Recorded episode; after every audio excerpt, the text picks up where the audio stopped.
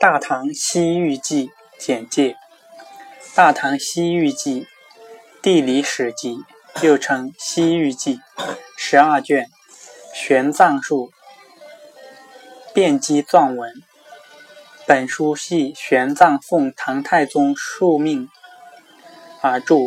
贞观二十年（六百四十六年）成书。书中综叙了贞观元年，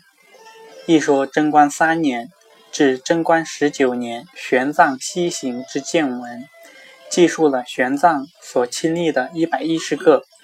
积德之传闻的二十八个城邦、地区、国家之概况。有疆域、气候、山川、风土、人情、语言、宗教、佛寺，以及大量的历史传说、神话故事等，